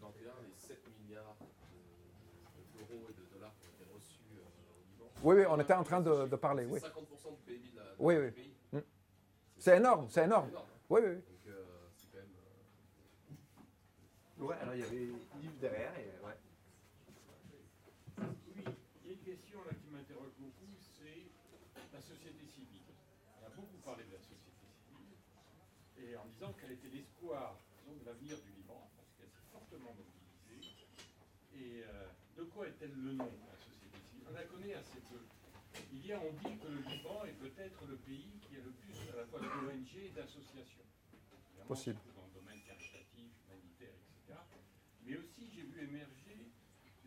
des, les appeler, des associations à caractère politique, et qui présentaient des programmes de réforme. Oui. D'un coup, tout ça a disparu. Et donc, il y a un effacement, je trouve, de la mmh, société civile. Mmh. Alors, quelle en est la raison? Beaucoup l'ont lié au phénomène de migration, parce que ceux que l'on voyait, et d'ailleurs, je le dis à propos des femmes, donc tu as souligné effectivement euh, cette question, pour dire qu'elles étaient mises de côté, mais elles étaient au devant de la scène. Bien sûr. Il suffisait de regarder les images. Et puis, alors tout ça a disparu, donc il y a différentes raisons, hein, sans doute. Puis aussi sur le confessionnalisme, mon analyse que j'ai faite, étant observateur, disons, de la situation au Liban encore récemment, eh bien, il y a encore de beaux jours devant nous. Et pourquoi? Parce que dans la difficulté, on voit que chacun va vers sa communauté pour avoir la protection minimale. Alors avant, c'était le clientélisme, il y avait de l'argent, il y avait de la redistribution, maintenant il y a beaucoup moins d'argent. Alors là, c'est concernant, parce que le président de la République, Macron, lorsqu'il était là-bas, il avait déjà son projet, avant même d'atterrir au en disant c'est la fin du, du confessionnalisme. Il a vu tous ces acteurs-là, et puis finalement, tout ça n'a pas bougé, puis finalement, il a fini par dire le contraire, le, le deuxième interview. Et alors, concernant la jeunesse, effectivement, qui est l'espoir, et euh, donc j'ai effectivement vu comment certains voyaient qu'il fallait, pour changer les choses, disons, baisser euh, disons, l'âge de, de, vote électoral, oui. passer de 18 ans à 16 ans. Qui se sont opposés, je crois me souvenir que... De, de, 21 à 18. De, pardon, de 21 à 18. Eh bien, ce sont certains partis politiques, et notamment le président Hamal. Et pourquoi? Parce qu'il y a vu qu'il y avait là aussi un risque qui est lié, lié aussi peut-être au fait qu'il y a des revendications qui sont nouvelles, on voit au sein des universités, où le terme de citoyenneté apparaît très fort, de laïcité. Il y a même eu, je me souviens, il y a quelques années, des, défilés au Liban autour du thème de la laïcité. Oui. Et ça, donc c'est un espoir. Mais si on n'en veut pas, c'est parce que là, on voit qu'il y a des éléments de contestation. Et moi, je le lis aux évolutions démographiques aussi. Parce qu'on sait qu'au milieu chiite, disons, l'évolution disons, de la démographie est plus importante. Peut-être, ce n'est pas une certitude, que la communauté euh, chiite est probablement la communauté la plus importante et a dépassé récemment, disons, la communauté pose un autre Ziad, je te laisse répondre. Oui, euh, euh, alors, juste rapidement pour le 21-18. Euh, il y a certains euh, ténors politiques, euh, comme, comme tu dis Yves, qui refusent. Et, il y a aussi une certaine crainte démographique chrétienne que ça sera encore plus déséquilibré euh, au niveau démographique si les 18 ans votent. Donc euh, le patriarche, par exemple, pendant un moment rejetait la demande. Puis il y a eu des, euh, tentatives, encore une fois, de compromis. On accepte 18 ans, mais en même temps, on accorde le droit à beaucoup de Libanais qui n'ont pas le passeport libanais mais qui vivent au Brésil, ou, parce qu'il y a le mythe qu'il y a plus de Libanais au Brésil qu'au Liban, ou plus de descendants Libanais au Brésil qu'au Liban. On accorde le droit de vote à des Libanais qui vivent à l'étranger et qui n'ont pas de passeport libanais, qui n'ont jamais d'ailleurs demandé un passeport libanais, mais puisqu'ils sont à majorité chrétienne. Donc on rééquilibre entre les Libanais brésiliens et euh, le 18 euh, ans au Liban. Ben, ce qui est un peu... Euh, il y a eu même des, enquêtes et une tentative. il y a eu une pièce de théâtre, je me permets de faire la pub, où c'était juste pour montrer parfois les aspects surréalistes du Liban.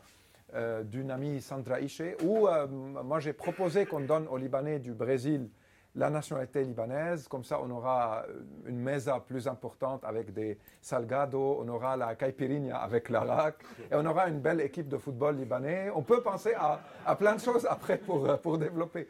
Mais euh, ça n'a pas marché la question des 18 ans, il y a beaucoup de résistance pour le moment, mais même démographiquement, c'est encore une fois une illusion. On reporte l'échéance de 4 ans. Mais dans 4 ans, ceux qui avaient 18 ans auront, 22 ans. Donc euh, le déséquilibre démographique va se poursuivre. Maintenant, pour la société civile, il est vrai qu'elle est très active. Elle a euh, toute l'expérience du travail durant la guerre civile, où elle a, dans un sens, tenu le pays, euh, avec les initiatives, le travail de quartier, les grandes organisations qui sont mobilisées pour des raisons caritatives ou pour même gérer des centres d'éducation, euh, il y a eu plein de, travail de la société civile. Ça s'est de nouveau euh, développé à partir de la fin des années 90 et, très récemment, avec beaucoup plus peut-être de maturité politique. Euh, il y a des mouvements de femmes, il y a des mouvements ou le début d'un mouvement au sein des universités privées, parce que l'université libanaise c'est très difficile pour différentes raisons. Il y a une faiblesse au niveau des syndicats il y a des, centres euh, et des campagnes euh, et de nouvelles formes de militantisme politique et culturel et, social. Mais euh, encore une fois, il y a une déconnexion entre ce monde-là et les processus politiques directs. Parce que les gens hésitent s'ils participent aux élections ou pas, s'ils se présentent en tant que candidat ou candidate ou pas, quelles sont leurs chances, il y a eu euh, des listes qui ont été formées dans les dernières élections et 13 députés issus de, ces euh, mouvements-là ont été élus. Euh, certains préfèrent utiliser le chiffre 11, d'autres montent jusqu'à 20. Mais il y a un petit bloc au sein du Parlement qui est issu de cette société civile. Elle a été énormément affaiblie par l'effondrement économique et beaucoup de gens essayent juste de travailler, de survivre. Beaucoup affaiblie par les départs de dizaines de milliers de Libanais et de Libanaises, notamment de cette euh, phase euh, d'âge jeune, jeunes professionnels, étudiants universitaires, étudiantes universitaires, euh, qui sont partis vers les pays du Golfe, Canada, États-Unis, Europe, notamment France. Et puis, il y a un certain, j'ose dire, désespoir qui s'est installé dans certains milieux, surtout après l'explosion du port, parce que c'est un sentiment d'insécurité qui, qui, était devenu dominant. Donc, il y a un moment aujourd'hui où peut-être euh, on sent plus cette euphorie de la société civile ou ce, dynamisme, mais ça peut, ça peut reprendre. Et, moi, juste votre euh, euh, remarque sur la question de sécuritaire, moi ça, moi, ça me travaille beaucoup. Tous les Libanais savent que dans les maisons, on, cache l'argent. On met du cash parce que les banques, personne ne fait confiance, on n'utilise plus les cartes. Tout le monde a sous les matelas du cash. Et je, je vois régulièrement les rapports il n'y a pas une montée des vols ou des agressions ou euh, des gens qui se donnent des couteaux pour arracher un porte-monnaie ou un téléphone. Il y a évidemment des crimes et des, vols, etc.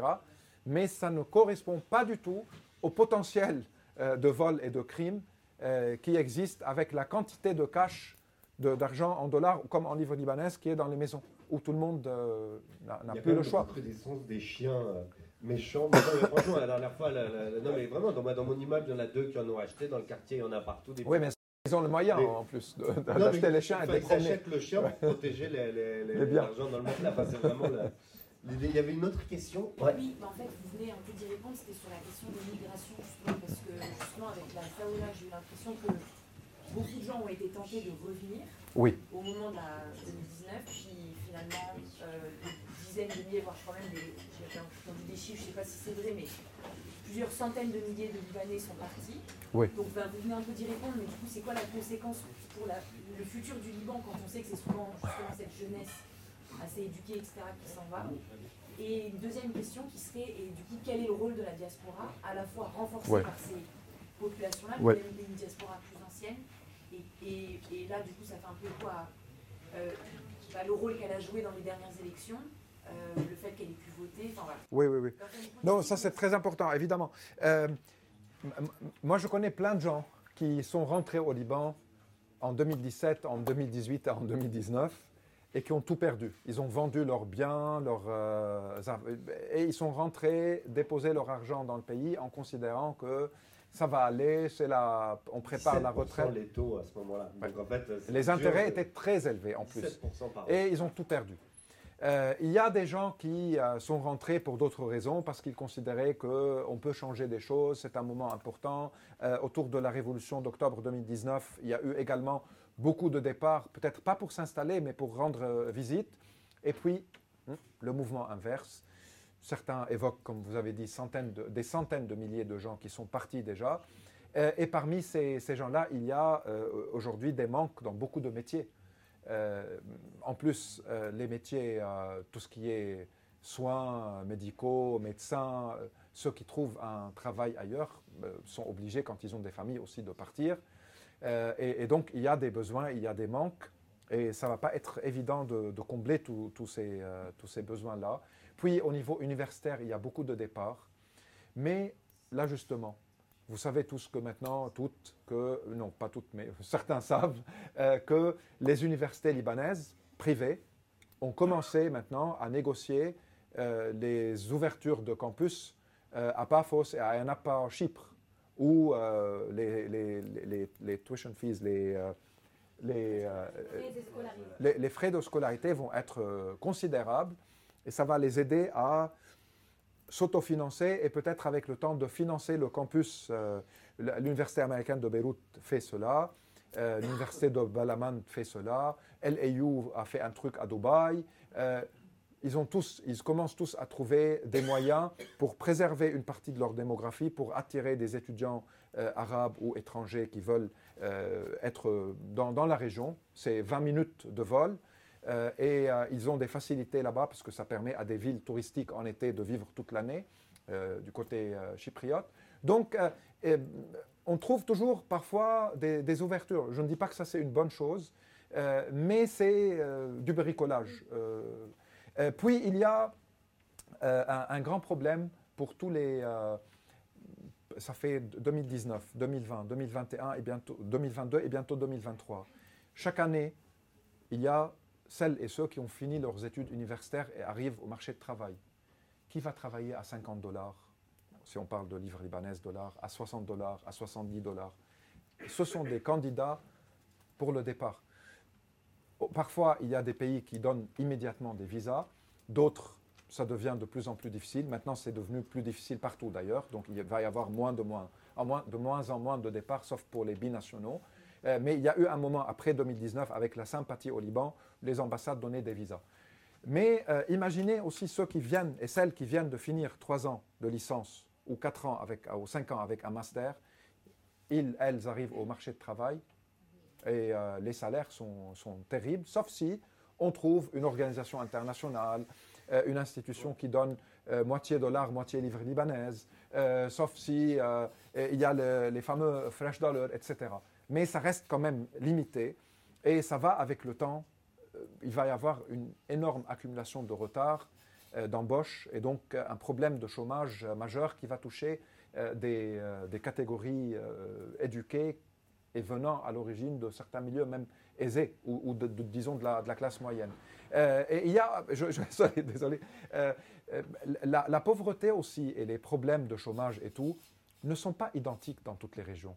Hein. Euh, les, régions où on avait moins de dépôts dans les banques, où la pauvreté était déjà là, euh, trouvent peut-être parfois des moyens de euh, surmonter les, les- les terribles conditions d'une manière différente que là où tout est soudain. Tout a soudain basculé, soudain basculé et, tout est- tout s'est effondré. L'ajustement est plus lent. Donc ça, dépend aussi et finalement, il y a eu un accord, puisque certains, même ta remarque, il y a eu un accord entre Hezbollah et Israël sur la délimitation des frontières.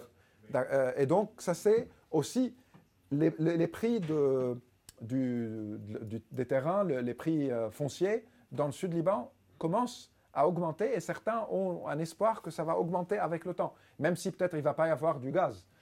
ou on a laissé dans l'accord, dans, dans il n'y a pas de mécanisme de, euh, de, trouver des solutions s'il y a un conflit sur l'exportation ou sur l'exploitation de gaz. C'est le médiateur américain qui décide.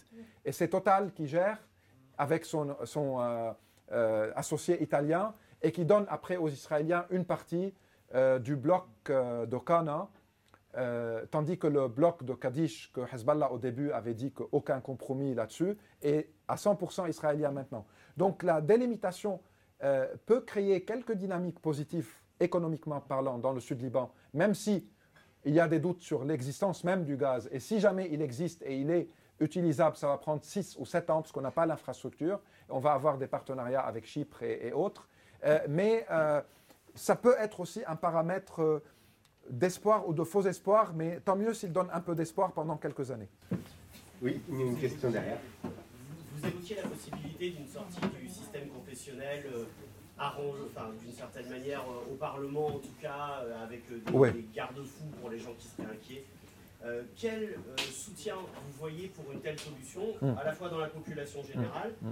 dans la jeunesse éduquée et dans l'élite, on va dire, des, 1% qui ont une partie des leviers qui pourraient amener vers, cette, vers, cette, vers ce résultat et surtout quel scénario vous voyez pour justement faire qu'il y ait cette transition et que euh, une partie des gens qui, qui, sont si fortement accrochés au pouvoir euh, puissent, soient obligés euh, de, le, de, le, lâcher.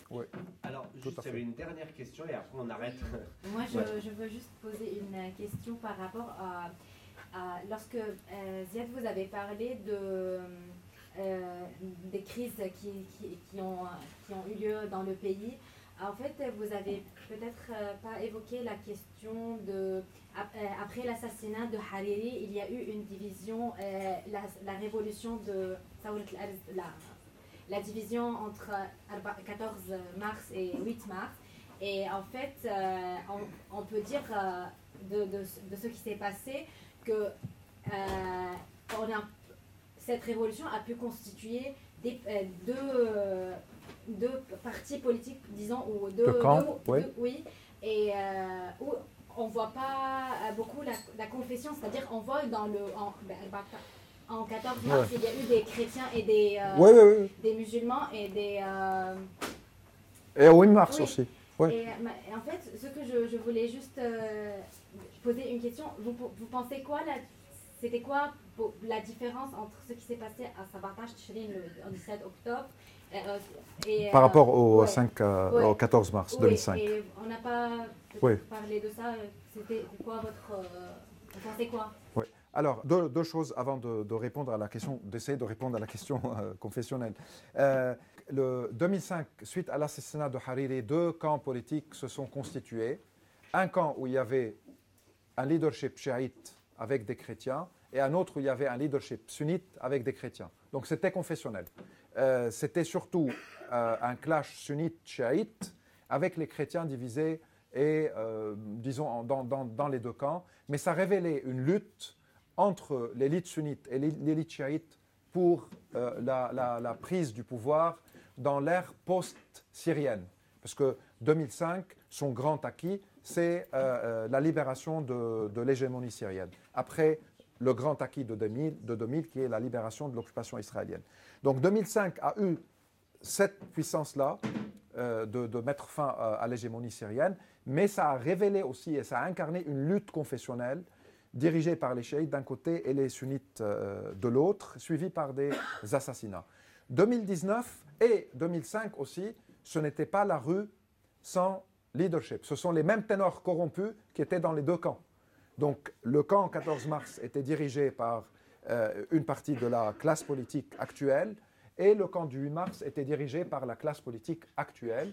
Et, depuis 2005, Hezbollah siège dans tous les, dans tous les gouvernements après euh, qu'il ait siégé dans tous les, euh, dans tous les gouvernements après qu'il ait siégé dans tous les parlements depuis 92 avec le même secrétaire général qui est en place depuis 91. Donc exactement comme les autres à ce niveau-là. et 2019 n'a rien à voir. 2019, c'est une génération dont une grande partie n'était même pas née entre 2000 et 2005 il y avait, ils étaient contre la classe politique, y compris ceux qui ont dirigé 2005 dans les deux camps. Et, donc c'est une autre dynamique et ça révèle autre chose. Euh, mais ça a été rattrapé par les divisions de 2005. Et euh, Hezbollah et certains de ses adversaires ont tout fait pour pousser à la reconfiguration qui ressemble à 2005, afin d'affaiblir cet élan de certains acteurs qui étaient contre les deux camps. Euh, et ça a, dans un sens, marché. Et au sein de la contestation ou de la révolution, il y avait ceux qui étaient surtout anti-Hezbollah ou surtout anti-banque et anti-Hariri. Et ça a aussi euh, permis euh, à, un certain retour au mécanisme de 2005. Mais moi, je ne suis pas tout à fait d'accord avec l'idée que le confessionnalisme a rattrapé tout ce mouvement.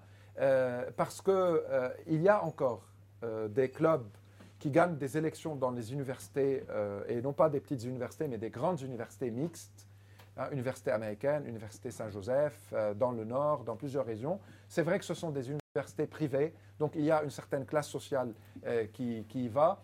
on ne peut pas généraliser à partir de là, mais quand les clubs laïcs avec un background de gauche gagnent la majorité ou le tiers ou le quart ou 10% du, corps électoral euh, dans ces grandes universités, c'est un, changement qui n'est pas euh, négligeable, je pense. Surtout que face à eux, il y a des grosses euh, alliances confessionnelles et parfois qui regroupent des gens du 8 et du 14 mars pour faire face. Est-ce que cela veut dire qu'il y a un rapport de force favorable au dépassement du confessionnalisme? Honnêtement, moi je pense que non. Je pense que le rapport de force actuel est toujours euh, du côté du confessionnalisme, avec peut-être des demandes de réforme d'ici, euh, euh, avec une certaine réclamation chiite d'une moussalacée ou de rééquilibrer ce qu'on appelait dans le temps troïka et de lui donner un autre sens institutionnel ou constitutionnel cette fois. Il y a du côté chrétien une volonté de préserver les prérogatives du président de la République face à la montée de l'exécutif dirigé par un sunnite. Donc c'est vrai que du côté confessionnel, le rapport de force, il est encore plus, plus important. Mais on voit que ça ne marche pas. Euh, ce n'est pas la première fois qu'on n'a pas euh, une élection normale du président de la République. La dernière élection normale d'un président de République au Liban, c'était en 1970. 76, on était déjà dans la guerre civile et il y a eu énormément de compromis et de pression du régime syrien pour l'élection présidentielle.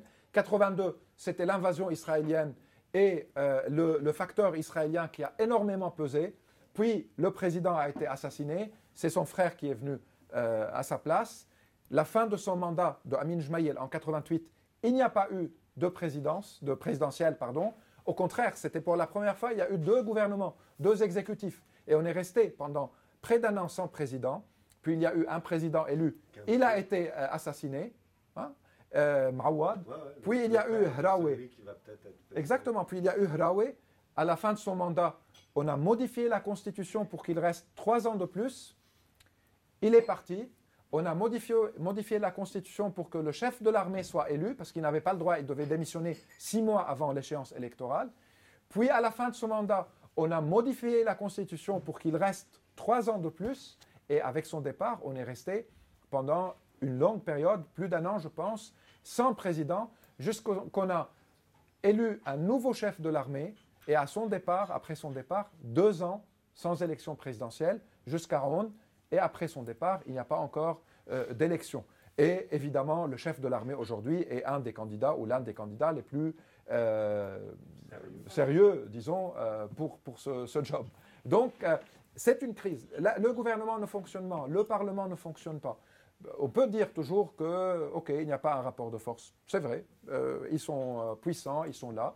Mais au bout d'un moment, euh, et avec des pressions, avec, comme le soulèvement de 2019, avec les élections au sein des universités, des mobilisations des articles, des intellectuels, des manifestations, sit-in, nouvelles campagnes comme celle qu'on avait fait en 98 pour les élections municipales, comme celle de 96 pour l'observation des élections, le monitoring et d'être sûr qu'il n'y a pas de fraude électorale, comme la campagne qui continue pour le droit à la femme libanaise de donner la nationalité à sa famille.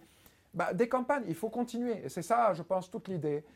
Et le compromis dans ce sens, au lieu d'abolir le confessionnalisme, comme certains le disaient déjà avant la guerre civile, euh, c'était le programme de la gauche, de passer à, euh, euh, à la laïcité. Et évidemment, ça n'a pas marché.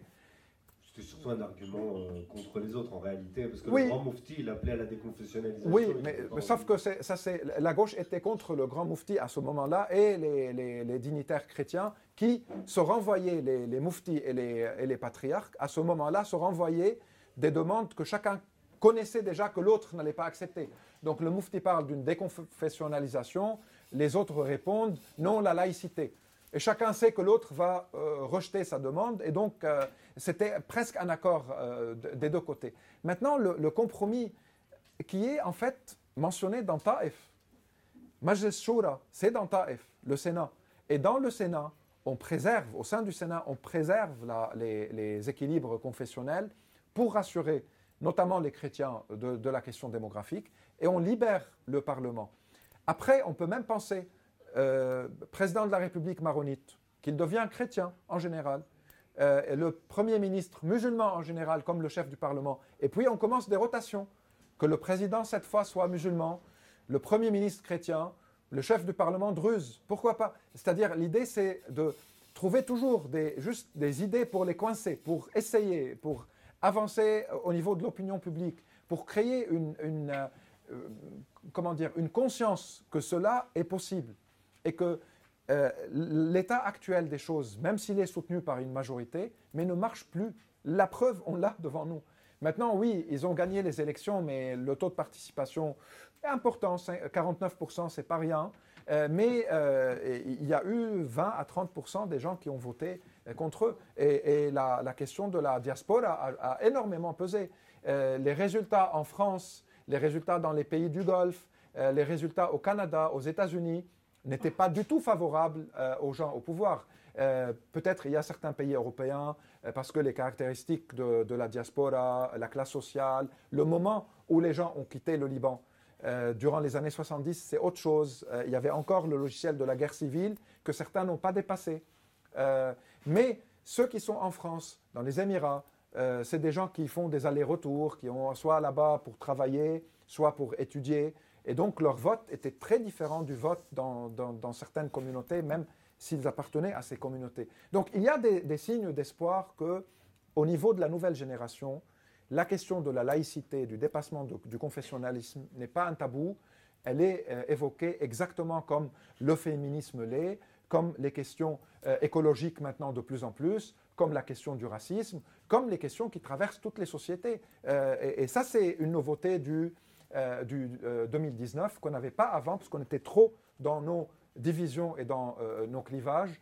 2019, c'était aussi une ouverture. Moi, je l'ai comparé un peu à euh, mai, 60, euh, mai 68 parce qu'il y avait tout. Malheureusement, on n'a pas réussi au Liban. Là, ça a laissé beaucoup de traces culturelles, euh, politiques, sociétales. Mais c'est un, c'est un processus. Et j'espère que ce n'était pas la fin. Voilà, et, ouais. cette petite note d'espoir, un peu optimiste après, voilà, pour un tableau un peu noir. Bah, merci à tous d'être venus et de nous avoir... Et merci pour votre patience.